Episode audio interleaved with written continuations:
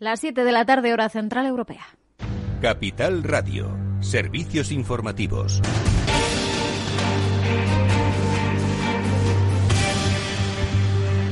Muy buenas tardes. Empezamos mirando a las últimas cifras eh, de coronavirus. Eh, las comunidades autónomas han notificado a Sanidad casi 80.000 nuevos casos de COVID durante el fin de semana, más de 5.000 diagnosticados en las últimas 24 horas. Estas cifras son inferiores a las del mismo día de la semana pasada, cuando se notificaron más de 93.800 positivos. La incidencia acumulada también se está reduciendo de forma ligera en los últimos 14 eh, días. Se sitúa hoy en los 865 casos eh, frente a los 886 eh, del pasado viernes. En las últimas dos semanas se han registrado un total de más de 407.000 positivos en España. Si bien eh, Fernando Simón, el director del CAES, reconoce el esfuerzo de la ciudadanía para reducir estas cifras, dice que todavía esta reducción está siendo demasiado lenta.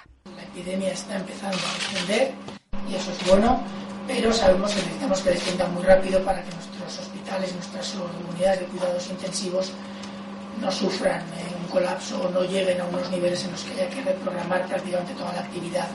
Y es que a pesar de este descenso en los nuevos casos y en la incidencia acumulada, lo que sí ha subido es el número de hospitalizaciones. Muy despacito, pero sigue subiendo el número de personas que están ingresadas tanto en los hospitales, hoy es el 25%, 24,96% en los hospitales y 45% de ocupación en las UCIs cuáles son datos que desde luego no son favorables y lo que queremos es evitar con las otras unidades.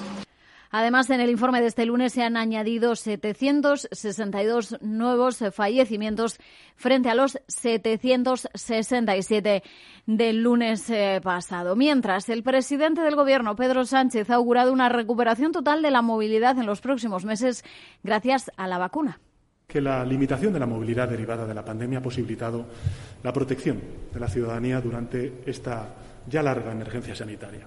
Que la recuperación total de la movilidad en los próximos meses, gracias a la vacunación, va a posibilitar, sin duda alguna, la reactivación económica. Contamos, además, con 140.000 millones de euros de los fondos provenientes de la Unión Europea. Pues así lo decía en un acto de inauguración de la línea AVE entre Madrid, Elche y Orihuela. También la ministra de Turismo, Reyes Maroto, ha vuelto a insistir en que el turismo en Semana Santa va a ser posible si se dan las condiciones de seguridad sanitaria, pero desde el Partido Popular, su portavoz José Luis Martínez Almeida cree que esas previsiones de alcanzar el 70% de vacunados en verano son demasiado optimistas disculpe, como portavoz y como alcalde de Madrid, obviamente, que estoy francamente preocupado por el ritmo de vacunación que se había establecido por el Gobierno de la Nación y que obviamente no se está cumpliendo en los plazos que se habían fijado. A mí lo que me preocupa es que el Gobierno de la Nación nos sigue diciendo a todos los ciudadanos que antes del verano va a estar vacunado el 70% y parece que ese es un objetivo muy difícil de conseguir. Y mientras, eh, mirando de nuevo a la vacuna y a Bruselas, esos eh, problemas eh, con las dosis que no terminan de llegar, la Comisión Europea ha asegurado hoy que haber pagado un precio mayor por cada dosis pactada con las compañías farmacéuticas no habría evitado los problemas de suministro que varias de ellas han tenido, puesto que se deben, dice, a diferencias en la capacidad de producción de las vacunas. Sigue esa polémica con AstraZeneca, que ha confirmado que va a enviar 40 millones eh, de dosis. Es la mitad, finalmente, de lo que había comprometido en un primer momento. Por eso, desde el Gobierno están pidiendo a las comunidades autónomas que tomen más restricciones. Lo ha dicho hoy la ministra de Sanidad, Carolina Darias. Pues una, una, una llamada a que continúen con esas medidas, que amplíen todas las que la estrategia estatal posibilita y permite, y hay ejemplos claros de muchas comunidades autónomas que lo han conseguido. Pues esta petición llega en un momento en el que la Comunidad de Madrid aseguraba hace unos días que no va a tomar nuevas restricciones. Eh, decía hoy además la vicealcaldesa de la capital, Begoña Villacís, que las restricciones ya son muy duras y que lo importante es que se cumplan. Por cierto, que a partir del viernes se va a ampliar, lo ha dicho Isabel Díaz Ayuso, el número de personas que se pueden sentar en una misma mesa en terrazas. Pasará de cuatro a seis personas. Hasta aquí la información. La analizaremos a fondo a partir de las ocho de la tarde en el balance con Federico Quevedo. Ahora se quedan con After Work. Eduardo Castillo en Capital Radio.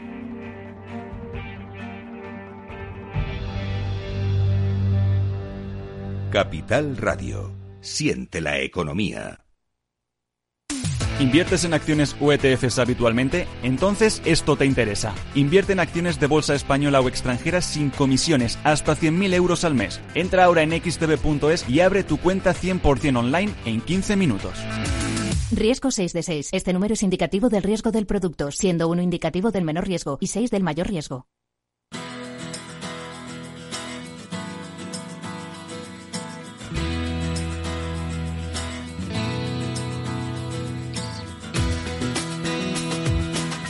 Después del trabajo, After Work, con Eduardo Castillo, Capital Radio.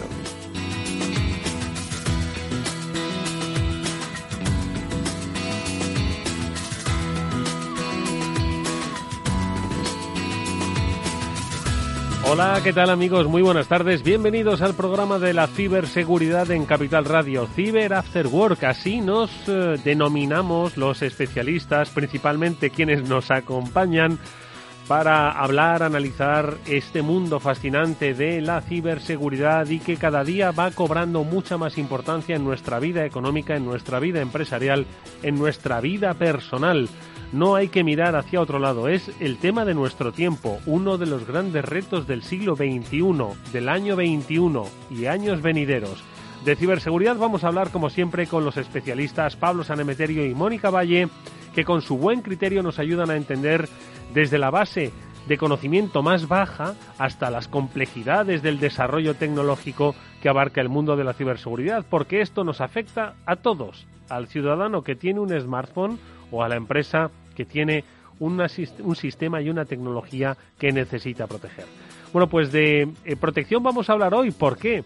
Porque siempre hemos eh, destacado en este programa el talento español que hay en ciberseguridad. No exento de polémica la gestión de ese talento, pero hoy vamos a hablar del talento de las empresas de ciberseguridad que son requeridas por las más altas instituciones mundiales en materia de defensa.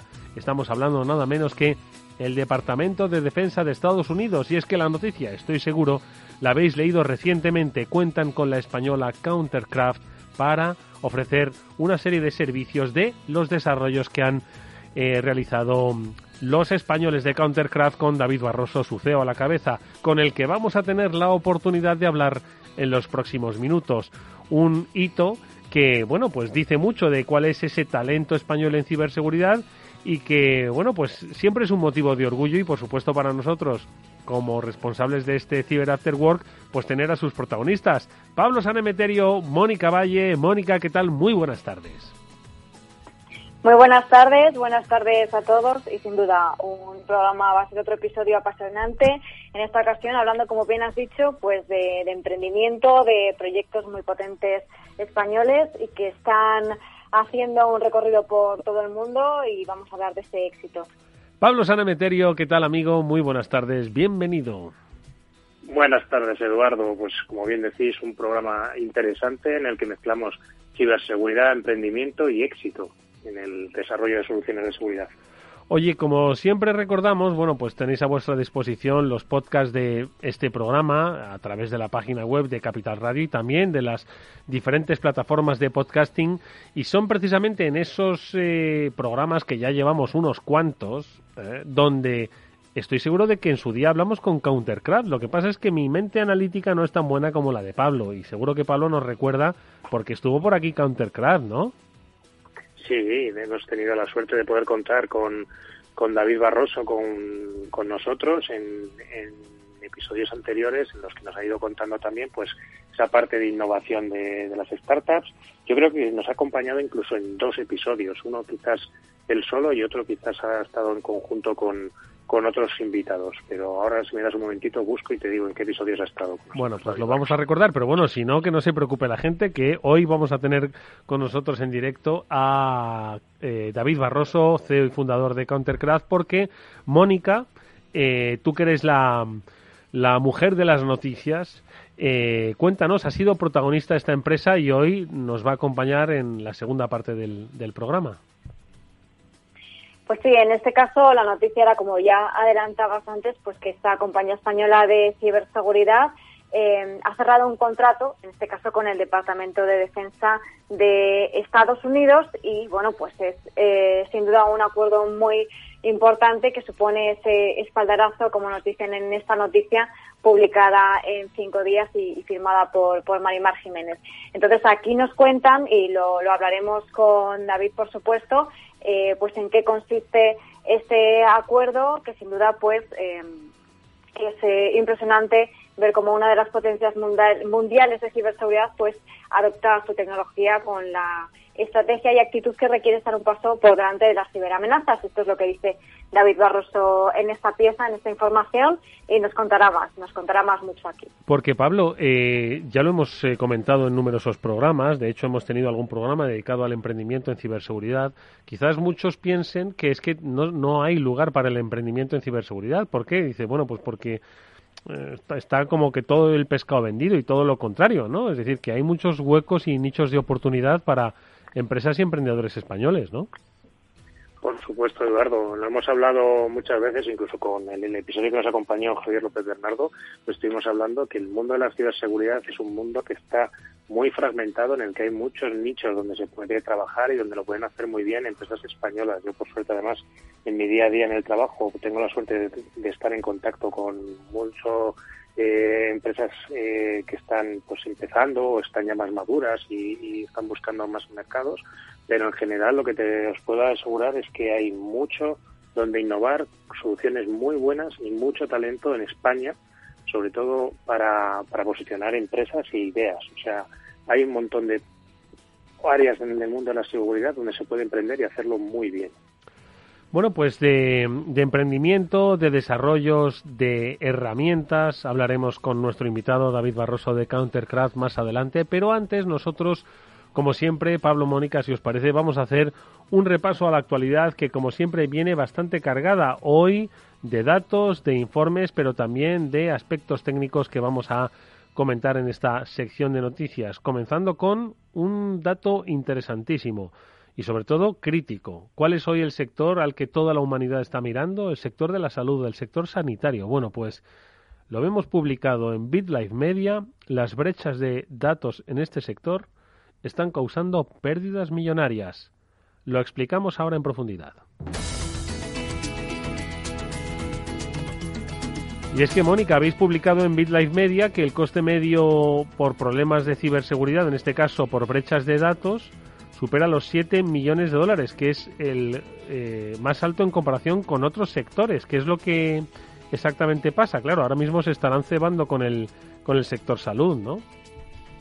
Eso es, lo hemos comentado lamentablemente en otras noticias aquí en Cyber After Work que eh, algunas empresas del sector sanitario, pues por ejemplo hemos mencionado casos de farmacéuticas, ha ocurrido también en España, como el caso de la farmacéutica Zendal en Galicia, que fue víctima de un phishing y de un ransomware, eh, fraude también del CEO, un, un ataque combinado que les ha costado varios millones de euros. Ha habido otro tipo de ataques que han eh, se han lanzado y han tenido como objetivo, por ejemplo, a centros de salud, ¿no? O el ciberataque a la Agencia Europea del Medicamento. Entonces, todo esto ha ido ocurriendo en 2020 y ahora con los datos en la mano, pues en este caso es un informe de IBM, su Data Breach Report, que eh, dice que esa media del coste por brecha de datos es de 7 millones de dólares, mucho más alto en comparación con otros sectores y respecto a 2019 pues es una subida de un 10%, ¿no?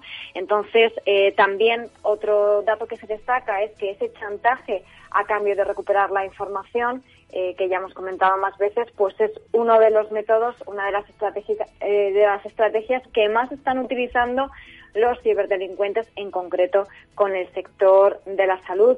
Y lamentablemente es eh, una tendencia que probablemente se va a seguir viendo en 2021 porque es un sector que es crítico. Entonces, en este caso, los atacantes están intentando pues eh, poner en jaque a los sectores más críticos que consideran que sí o sí van a verse forzados a pagar ese rescate eh, para recuperar los datos o para recuperar su operativa. Pablo. Bueno, pues en general lo que siempre hemos dicho, los, los atacantes se centran en los, en los sectores quizás un poco menos preparados. Seguimos viendo a día de hoy, y mira que llevamos años y años empresas que son víctimas del ransomware y que pierden todo su negocio, su, su información con, la que trabajan, eh, desaparece.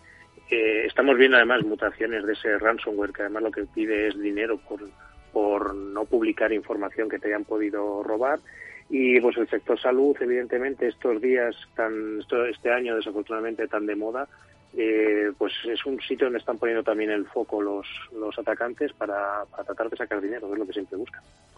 Bueno, pues eh, efectivamente, eh, todos los sectores que además, bueno, pues están, digamos, en primera línea, eh, son precisamente los elegidos ¿no? Precisa, eh, por los ciberatacantes bueno pues para sacar ese rédito económico que es lo que persiguen con, estos ataques y hoy el sector de la salud es el sector que bueno pues está marcando la agenda de las sociedades y por tanto está en el eh, la primera en el primero de la lista ¿no? de los objetivos de los de los ciberdelincuentes bueno pues más cosas por cierto que, que esto bueno no es que le guste a Pablo no es que tenga especial afición pero como él fue el que nos nos digamos, nos, nos quitó la venda de los ojos con respecto a la seguridad de los, de los dispositivos de Apple, pues que sepamos, Pablo, que hay eh, actualización de seguridad pues en, eh, en, los boletines que suele publicar la compañía y que tienen que ver, bueno, pues un poco con, con diferentes eh, dispositivos y, y funcionalidades, ¿no?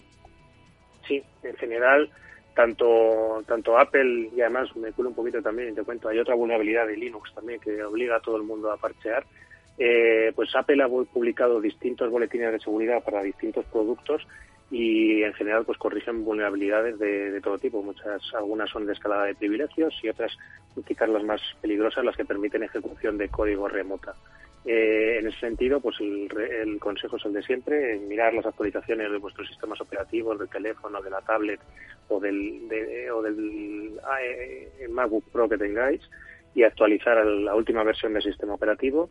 Y en el caso de Linux, que te la cuelo un poquito aquí la, otra noticia también, se ha descubierto una vulnerabilidad sobre una herramienta que se usa mucho, que es sudo, que es la que permite hacer acciones de, elevar privilegios pero restringida a, a, unos usuarios con contraseñas y una serie de aplicaciones, pues ha descubierto una vulnerabilidad que permite a cualquier usuario escalar privilegios y conseguir ser administrador en, en cualquier máquina Linux.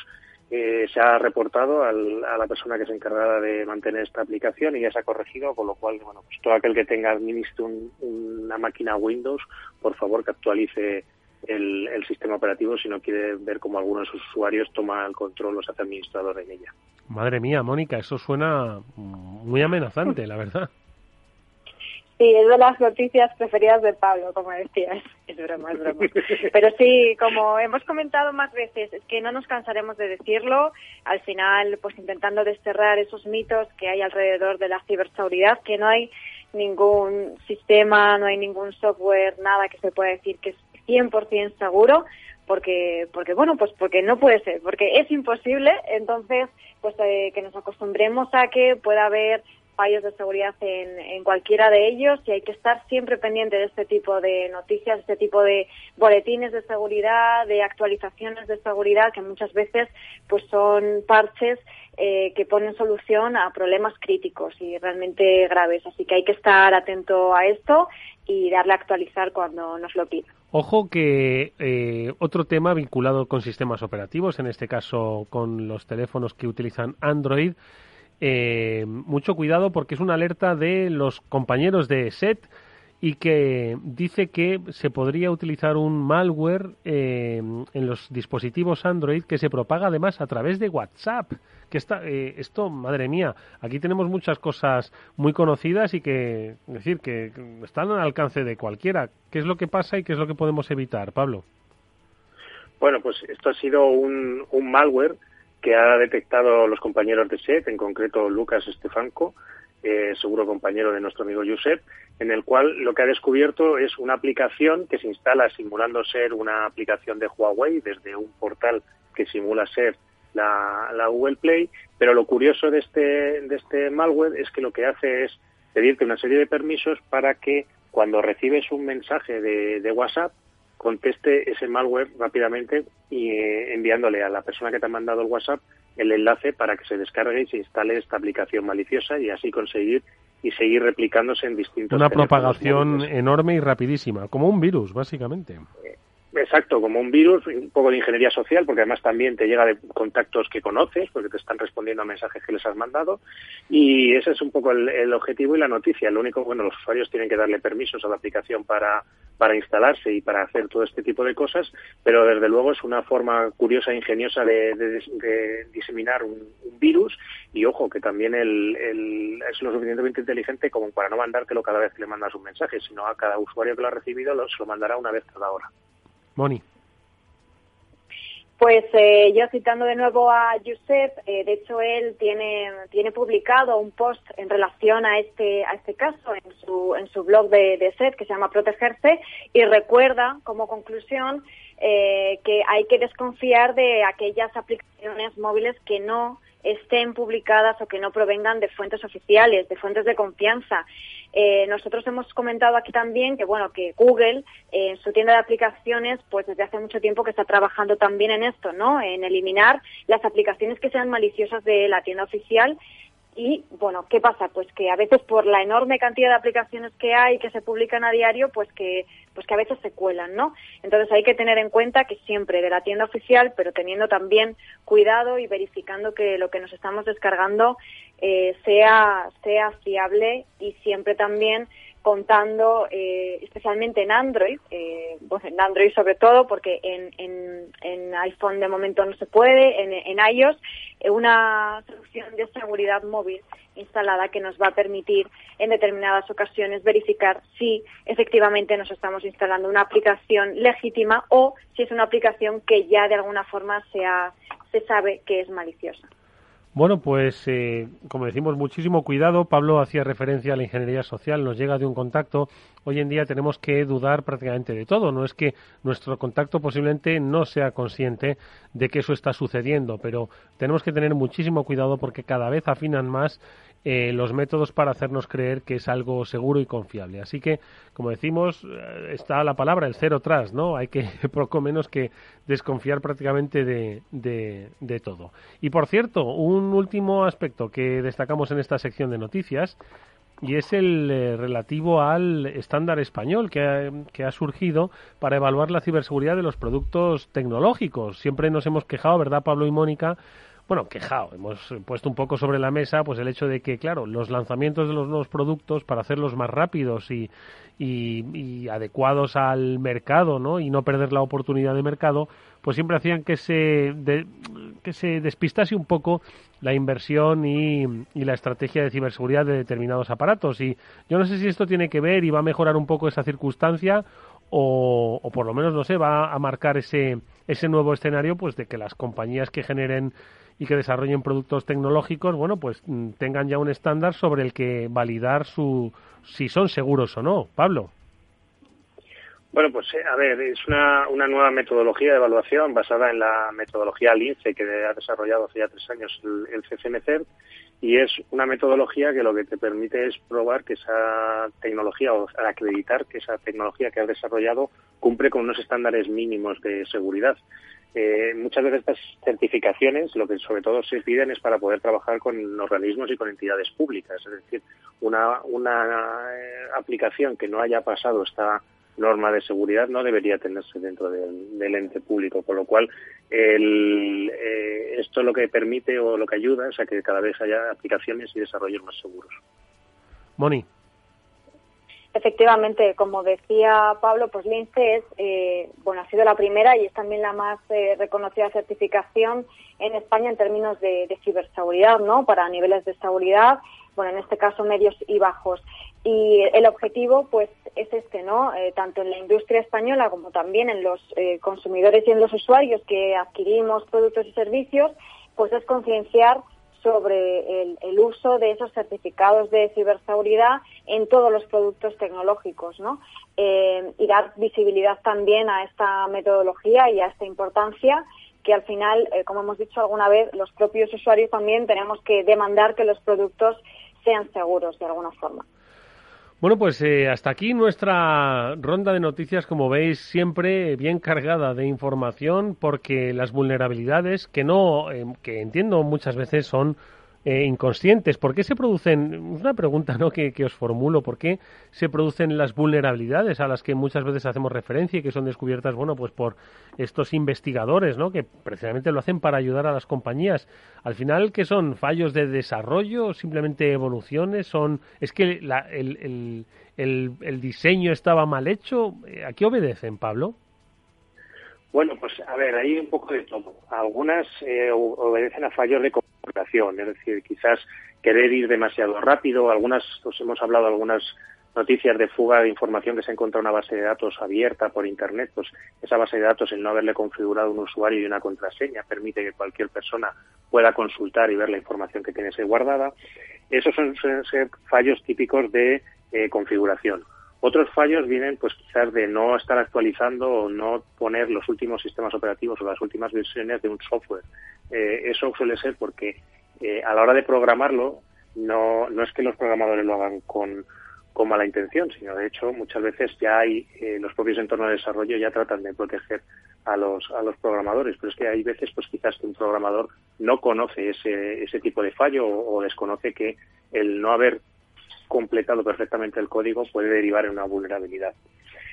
Y otras muchas veces, pues también puede ser que se provoquen por exponer demasiado nuestra infraestructura, es decir, en lugar de lo que se suele conocer como eh, reducir el, eh, la exposición que tenemos en Internet. Tú publicas una máquina de Internet y dejas todos los servicios abiertos, correo electrónico, eh, compartición de ficheros, puertos de aplicaciones que quizás no habían están eh, compartidas, pues ahí lo que falta es un poco de eh, cerrar esos, esas partes que no tienen por qué estar abiertas, es decir, minimizar la exposición que hay eh, en Internet de, determinadas aplicaciones.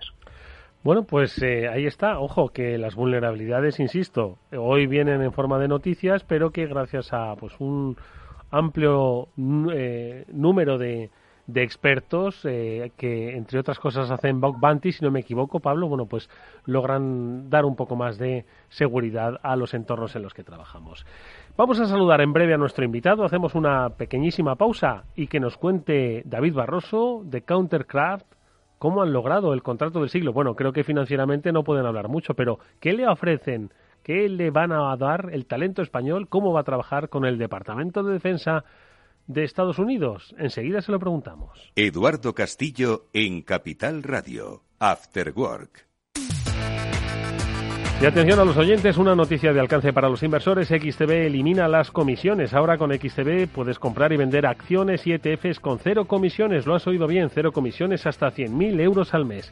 Entra en xtb.es y abre tu cuenta en menos de 15 minutos. El proceso es 100% online y podrás comprar o vender cualquier acción por cero comisiones en xtb.es. Riesgo 6 de 6. Este número es indicativo del riesgo del producto, siendo 1 indicativo del menor riesgo y 6 del mayor riesgo.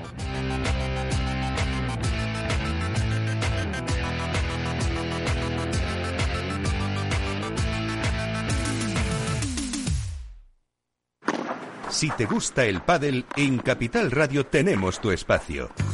Todos los martes a las 22 horas saltamos a la pista para contarte la actualidad del World Padel Tour, los torneos amateur, las novedades de las marcas y toda la actualidad relacionada con el segundo deporte más practicado de España. Esto es Padel, los martes a las 10 de la noche en Capital Radio.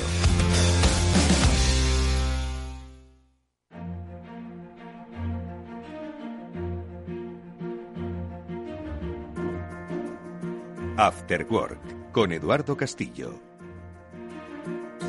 Bueno, pues el protagonista en eh, este primer tramo del año en el mundo de la ciberseguridad tiene nombre y apellido español. El nombre Countercraft, el apellido, bueno, nombre y apellido David Barroso, su CEO y fundador, al que saludamos en este programa, en este Ciber After Work. David, ¿qué tal? Muy buenas tardes, bienvenido. Hola, muy buenas tardes. ¿Qué tal estáis? Y por supuesto, nuestra enhorabuena por ese reconocimiento que en realidad no deja de ser trabajo, pero para nosotros supone que, bueno, pues la mayor potencia eh, militar y de seguridad del mundo cuente con el talento español para protegerse de las amenazas. Bueno, pues eh, no deja de ser un orgullo que, como digo, en forma de trabajo, bueno, pues eh, protagonizan este 2021. Como decimos, los términos financieros obviamente forman parte de los secretos de la empresa, Pero sí que podemos eh, adelantar, David, entiendo, en qué medida vais a trabajar con el Departamento de Defensa de Estados Unidos, porque ¿cómo, cómo entiendo que algún día os llamaron por teléfono y os dijeron, oye, queréis trabajar con nosotros, pero ¿cómo al final una empresa española como Countercraft acaba trabajando con esta institución? Cuéntanos. Bueno, pues eh, ciertamente es una historia larga, en el sentido de que, que claro, no, no, no te llaman y te dicen, oye, vamos a trabajar juntos, sino que pues esto al final, siendo una empresa pequeña de España, pues el tener visibilidad allí es algo que cuesta mucho, ¿no? Y entonces, ¿cómo lo hemos conseguido? Pues principalmente porque, bueno, pues al final, desde el minuto cero, cuando creamos la empresa, quisimos ser internacionales y nos hemos movido mucho por, por Estados Unidos. Hemos tenido, por ejemplo, un stand en la feria de la RSA durante los últimos cuatro años. Hemos ido en Londres también a varias ferias y al final eso pues hace que te vayan viendo y justo de casualidades, de estas cosas de casualidades, en, estuvimos, me acuerdo, en una, en una recepción de, de la Embajada Británica en Estados Unidos, en una RSA, eh, y nos comentaron que, que justo el Departamento de Defensa había sacado una licitación para, para buscar una herramienta de, pues de deception, ¿no? De, de lo que hacemos nosotros, de, de, de al final de, engañar a los atacantes. Y justo nos enteramos ahí, pues no sé, por la noche tomando tomando un vino o una copa, no sé, con alguien nos lo contó. Y dijimos, ah, pues puede ser interesante, vamos a ver. Y, y fuimos a, bueno, tardaron como un mes o algo así en sacar el, digamos, el pliego online y, y pues eh, lo enviamos.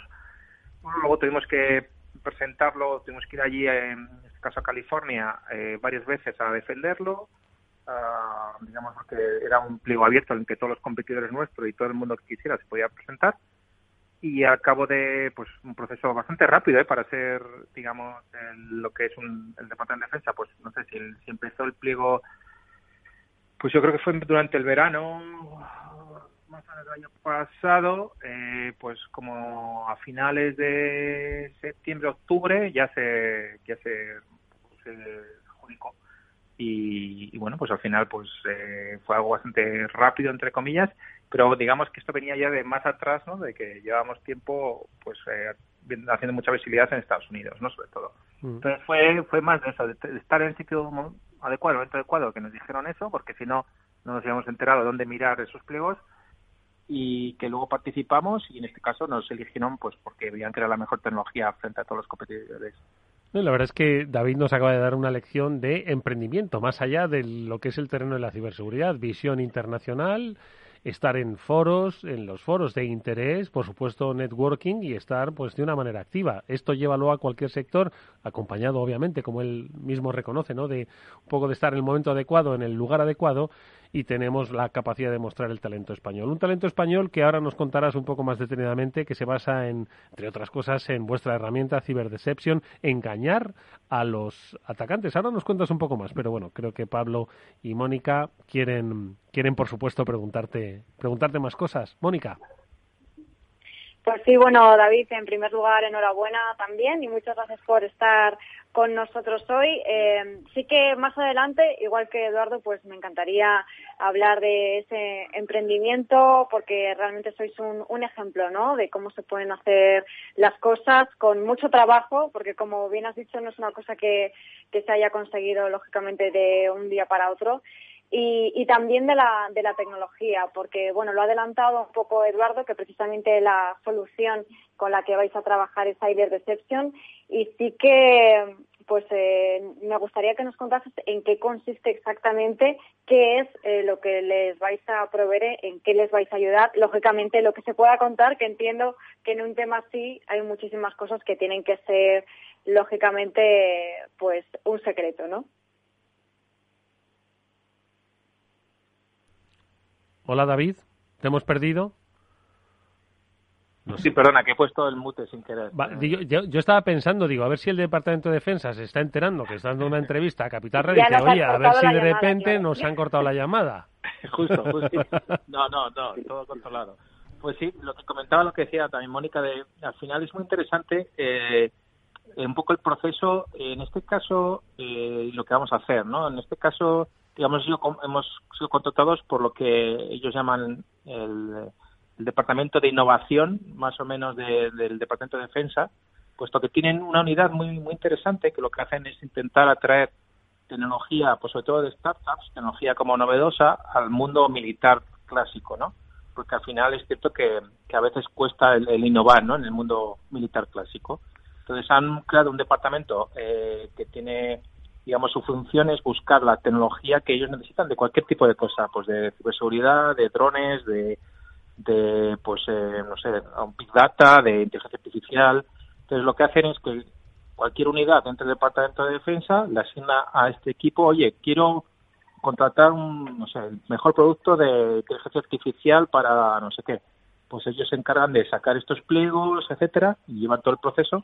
Y es algo que luego hemos visto que a cierta medida, por ejemplo, el Reino Unido están empezando a montar, en Alemania han montado algo parecido, y vemos que poco a poco en los países empieza a surgir esta, esta función ¿no? dentro del Departamento de Defensa o del Ministerio de Defensa que intenta traer tecnología y traer innovación al mundo militar. Y, entonces, ¿qué vamos a hacer con ellos? Pues principalmente, al final nuestra herramienta es una herramienta defensiva, es una herramienta de protección. Entonces, lo que lo van a usar para varias cosas. Una, para proteger, por supuesto, toda su infraestructura. En este caso, nosotros trabajamos con bueno, una unidad concreta. Pues por supuesto, el Departamento de Defensa es, es, enorme, ¿no? Es, es eh, gigante. Eh, entonces, nosotros trabajamos con una unidad concreta, eh, protegiendo todo lo que hacen y luego también protegiendo todos los despliegues que hacen en, en Internet, pues cuando tienen que hacer cualquier tipo de operación ya sea pues que tienen que ir a un país o tienen bases en el extranjero pues al final también proteger todo ello.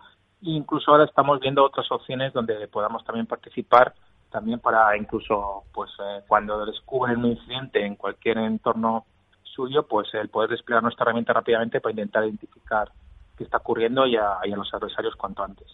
Entonces, eh, al final es algo que nos viene súper bien porque es cierto que ya hablando con ellos y empezando a trabajar con ellos, pues los casos de uso eh, cosas que nunca se nos habían ocurrido porque no teníamos esa mentalidad, pues nos están dando muchas ideas para implementar en el producto.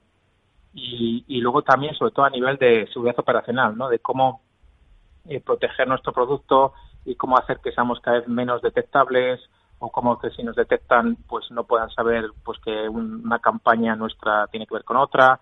Pues cómo tomar todas esas medidas, pues por supuesto nos está viendo súper bien todo ese feedback de trabajar con ellos. O sea que en ese sentido principalmente eso, proteger lo que están haciendo, eh, proteger las operaciones que hacen y bueno, no puedo dar más detalles en concreto, pero ese es digamos el principal objetivo. Pablo, Pablo. pues eh, como me sumo a los agradecimientos de Mónica, gracias David por estar con nosotros para otro programa más y hacer un hueco en tu ocupada agenda para contarnos este éxito español y sobre todo pues quería preguntarte un poco, y ya que soy referencia dentro de la innovación y del éxito tanto emprendedor como empresarial y de tecnología española, ¿cuáles crees que son un poco las claves del éxito de vuestro proyecto? ¿Cuáles son los puntos sobre los que crees que se asienta vuestro proyecto y hace que esta tecnología española sea capaz de estar en, el, Departamento de Defensa americano?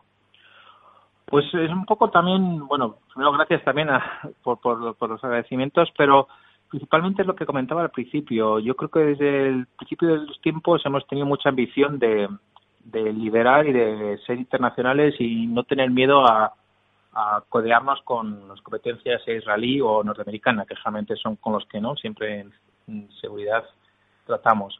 Entonces, eh, es algo que yo he visto que tanto estadounidenses como israelíes eh, pues lo tienen en, su ADN, ¿no? decir, pues hay que comerse el mundo, somos los mejores, eh, no nos importa ir a por todas.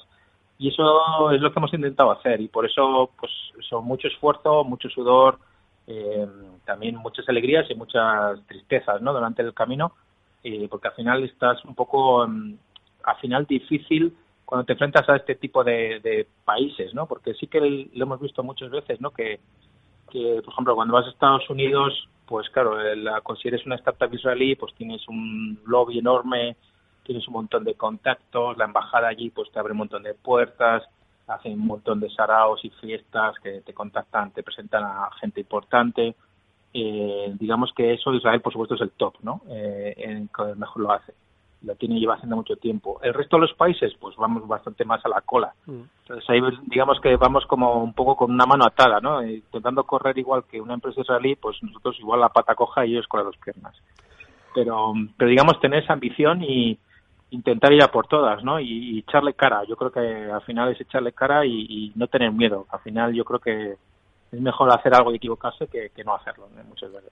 Oye, David, eh, estaba pensando, eh, eh, ojalá algún día se acaben las guerras, ¿no? Pero las guerras como las conocíamos, o bien por los libros de historia, o bien por las noticias de finales del siglo XX, bueno, pues eran sobre el terreno. Y digo que había una industria, una industria militar pues que nutría, ¿no? Que preparaba a las naciones para estas guerras y, pues pienso yo en las ferias, ¿no? Que uno veía pues los últimos desarrollos de los tanques, los últimos desarrollos de, de los drones, de, de, los fusiles, ¿no?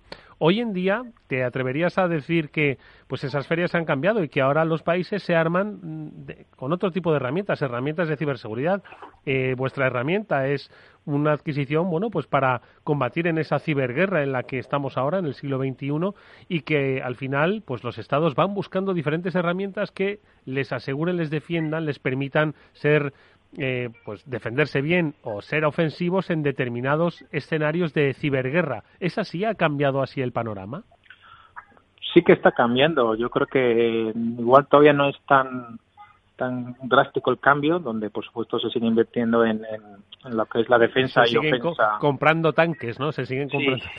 se siguen comprando tanques y aviones, ¿no? Y, drones y, y al final eso es, por supuesto es una industria enorme, pero también es cierto que la industria ciber, podemos llamar, pues eh, militar ha crecido enormemente. Hay ferias dedicadas, ¿no? Ya y a ello, eh, por ejemplo, nosotros hemos ido todos los años, bueno, justo este año no, pasado no porque se canceló, pero a la, por ejemplo, la feria de la OTAN que hacen de temas eh, ciber y, de las cuales pues eh, se ve no pues que hay muchas empresas que intentan ofrecer sus productos y sus, servicios.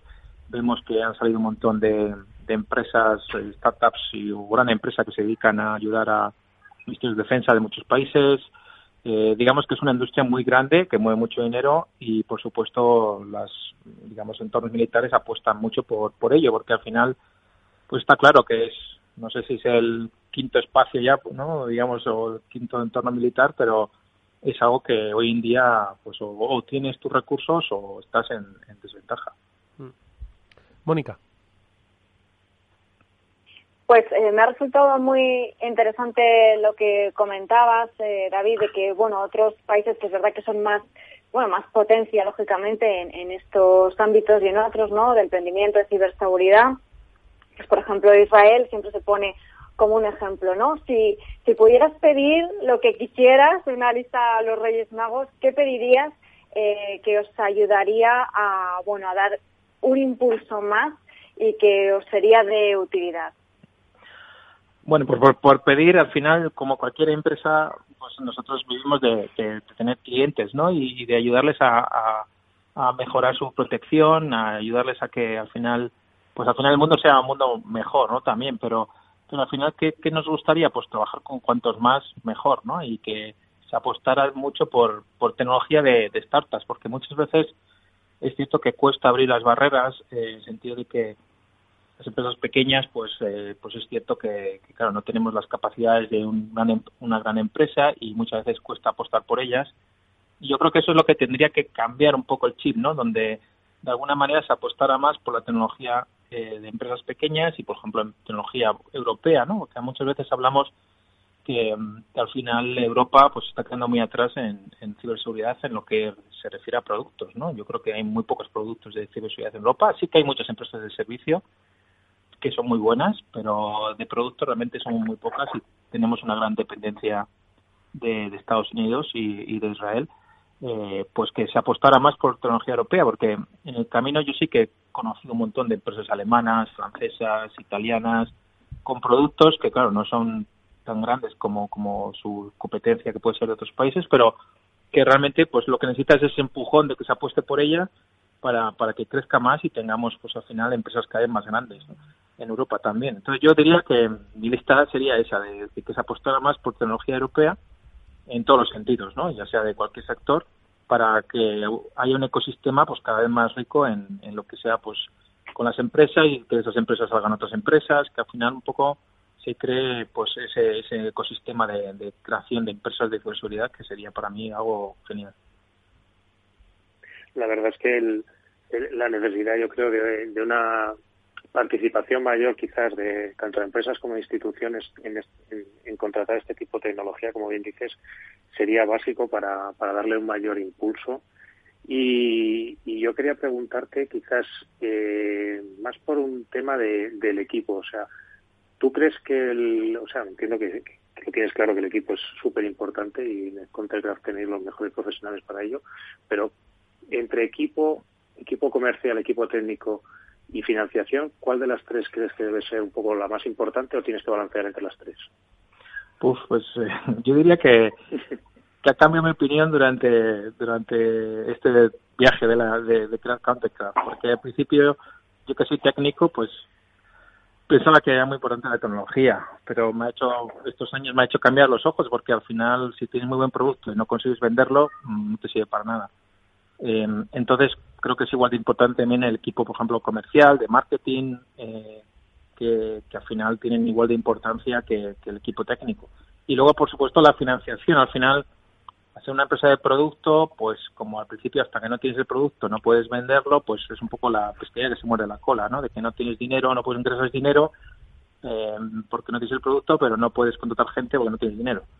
Eh, entonces, eh, al final la financiación, yo creo que eso, por ejemplo, en España ha mejorado enormemente en los últimos 5 o 10 años, donde hay mucha financiación, hay muchos fondos ya muy expertos, muy, muy orientados a tecnología, eh, pues que ya tienen participaciones en empresas también muy importantes, no solo en España, sino fuera de España, y con profesionales que ayudan un montón. Entonces yo creo que, que las tres cosas por igual, ¿no? Hay que al final dar los tres palos, buscar financiación si la necesitas, o puede que no la necesites y puedas eh, trabajar sin financiación externa, y luego tener un equipo bien balanceado de ventas, marketing y, técnico, ¿no? Porque al final he visto un poco empresas que al final si te falla uno de esos dos eh, pues al final no es una empresa que, que, esté completa y pueda ir para adelante, ¿no? Porque son los dos igual importantes, diría yo.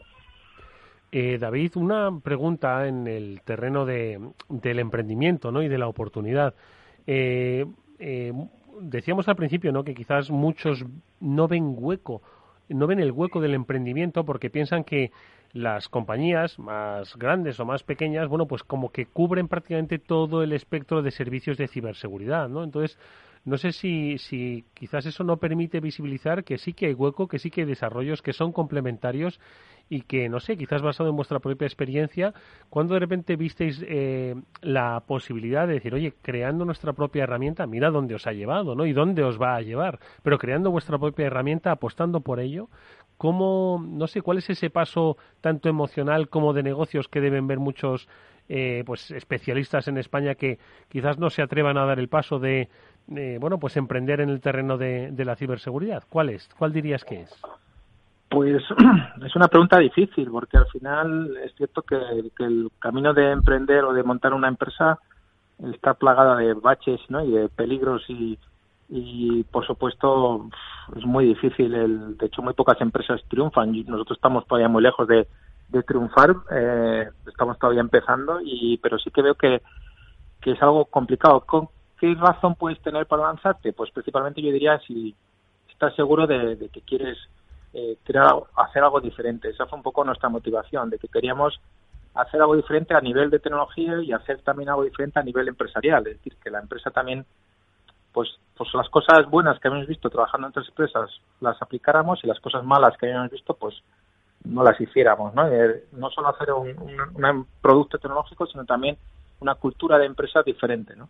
Y eso fue un poco también lo que nos animó a, lanzarnos a la piscina. Es cierto que la decisión es muy difícil porque, por ejemplo, en mi caso, pues yo ya tenía hijos y, y al final, pues un buen trabajo, ¿no? Y, dejar todo eso para irte un poco a un mundo de incertidumbre y de dudas que no sabes dónde acabar, pues es una decisión que nos costó mucho tomarla, pero, pero bueno, yo la verdad que si no lo había tomado, creo que tendría esa espina clavada y algo que quería hacer sí o sí. Entonces, yo diría que si es algo que quieres hacer sí o sí, te vas a repetir siempre, es mejor lanzarse y, equivocarse y, fracasar eh, que no lanzarse, porque si no yo creo que toda la vida, en mi caso por ejemplo, todavía estaría tenía que haberlo intentado. Es que, sé, tendría, siempre estaría como fastidiado si no lo hubiera hecho. ¿Y dónde hay, eh, David, eh, hueco ahora para el emprendimiento? Es decir, porque hay muchas áreas, lo hemos comentado en este programa, todos los lunes, todas las semanas, bueno, pues hablamos de las diferentes estrategias, desde la nube, desde los eh,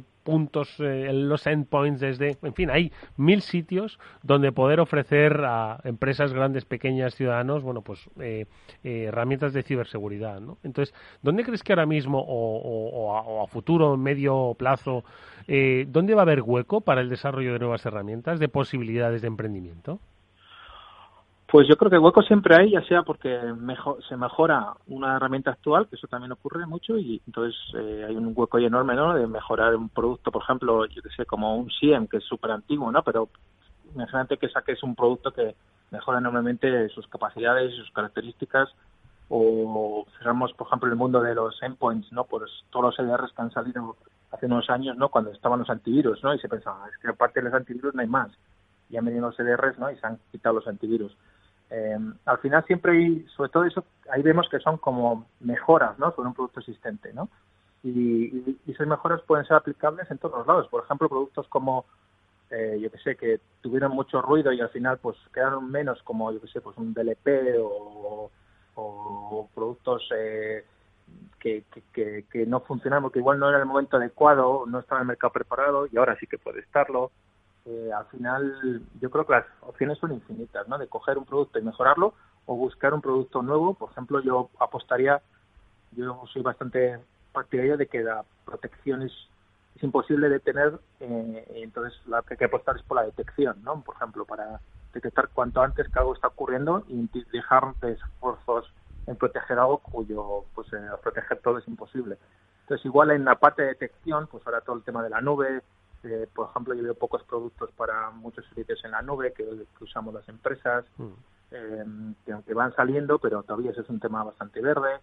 Eh, siguen, por ejemplo, problemas en el mundo de la seguridad que no han sido resueltos. Por ejemplo, yo qué sé, el phishing sigue ocurriendo o las vulnerabilidades de macros de Office siguen ocurriendo. O sea, hay cosas que hace 25 años ocurrían y siguen ocurriendo y no se han solucionado. Entonces, el que encuentre ahí la solución, pues o el tema de ahora salido muchas empresas de inventariado, ¿no? que es como vuelta a los orígenes, es como si ahora empiezan a salir empresas de parcheado, ¿no? también otra vuelta a los orígenes, eh, pero está claro, no se ha resuelto el problema, pues hay que buscar otra aproximación. Entonces ahí hay miles de opciones. Yo creo que es tener una idea feliz, una idea en la que apostar y creer y ir a por todas. Moni. Pues al hilo de lo que estabas comentando antes, Eduardo, precisamente, eh, empresas que están empezando o incluso pues que aún no lo han hecho y que se, están planteando dar, dar ese paso, ¿no? Eh, pues Countercraft fue fundada en 2000, 2015, que, que no hace tanto en realidad, hace poquito tiempo.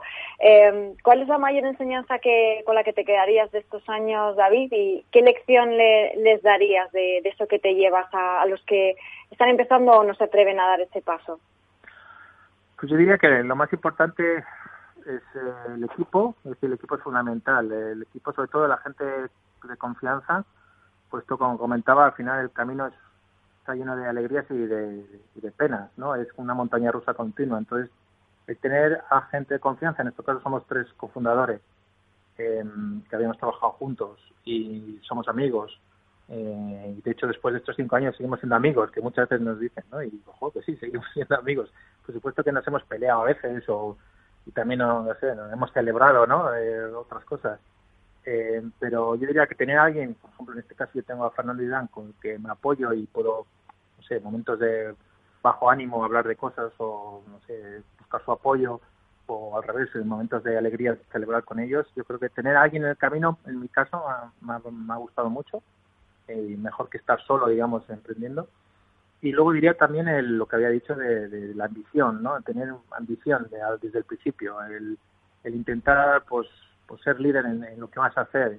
No importa que estemos en Madrid, en Sevilla, en San Sebastián o en, Valencia, ¿no? Al final, da igual hoy en día donde se crea una empresa. La idea es ser global lo más rápido posible, eh, intentar apoyar mucho de los contactos. Al final, quedamos o no, también yo creo que la vida empresariales también mucho de contactos, pues aprovechar todos los contactos, eh, buscar nuevos contactos, hacer nuevos amigos, eh, buscar gente que está en tu, caminos parecidos al tuyo, apoyarte en ellos, ayudarle.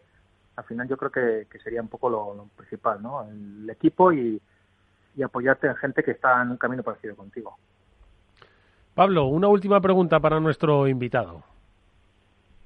Pues, hombre, la verdad es que es un gusto poder poder tenerle y, y a ver que haya compartido todo este tiempo con nosotros y quería preguntarle por un quizás por uno de los males que a veces podemos tener o en la ciberseguridad o en los emprendedores que como tú bien has dicho es tener una idea e ir a por ella pero puede que por el camino te despistes o, quieras hacer varias cosas a la vez. Eso es un problema a la hora de emprender intentar hacer varias cosas a la vez sí sí. Eh, yo creo que es importante el tema de, la visión y ser un poco fiel a tu visión.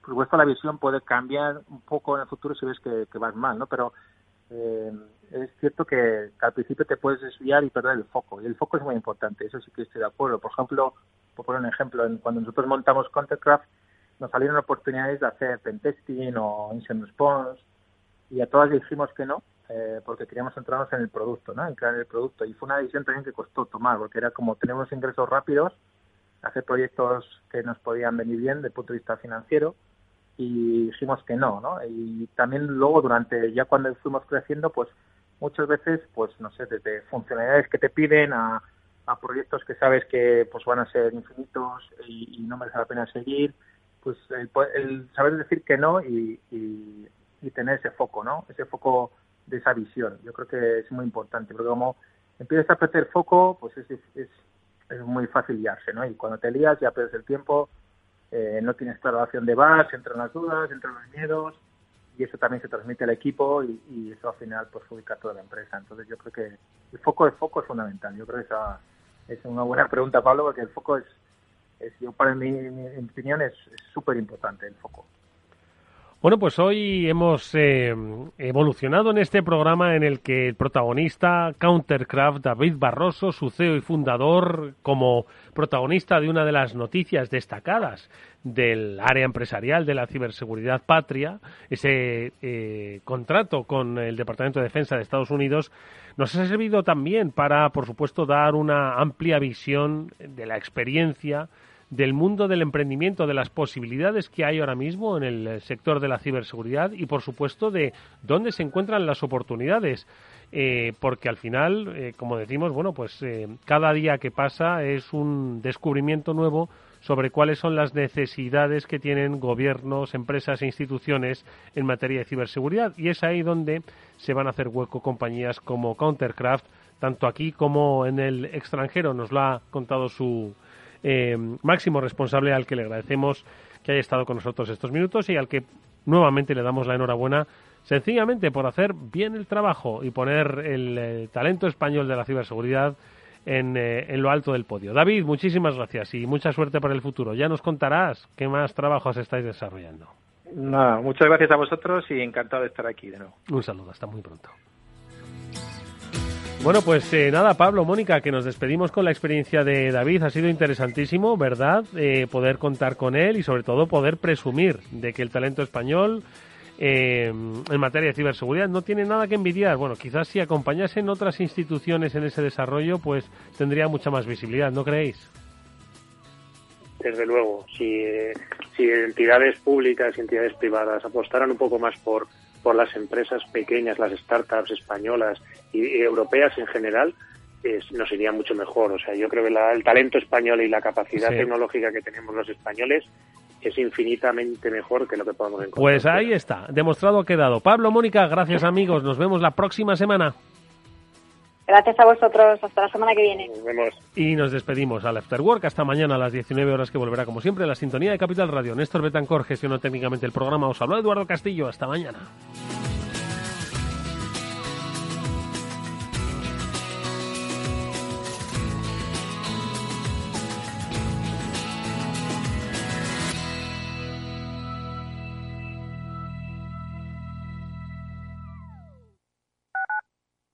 Escuchas Capital Radio, Madrid 105.7, la radio de los líderes. En un mundo globalizado y cambiante, los grandes debates de la actualidad cobran más sentido que nunca. Cada lunes a las 10 de la noche, Víctor Arribas analiza en Capital Radio los principales acontecimientos internacionales y cómo nos afectan a los españoles. Atalayar, las claves del mundo en tus manos, en Capital Radio. Capital Radio. Aportamos valor. ¿Es necesario periodo de consultas entre los representantes de los trabajadores en los ERTES por fuerza mayor? La resolución de los expedientes de fuerza mayor no requiere periodo de consultas con los representantes legales de los trabajadores, ya que se trata de una constatación por la autoridad laboral de la existencia de dicha fuerza mayor.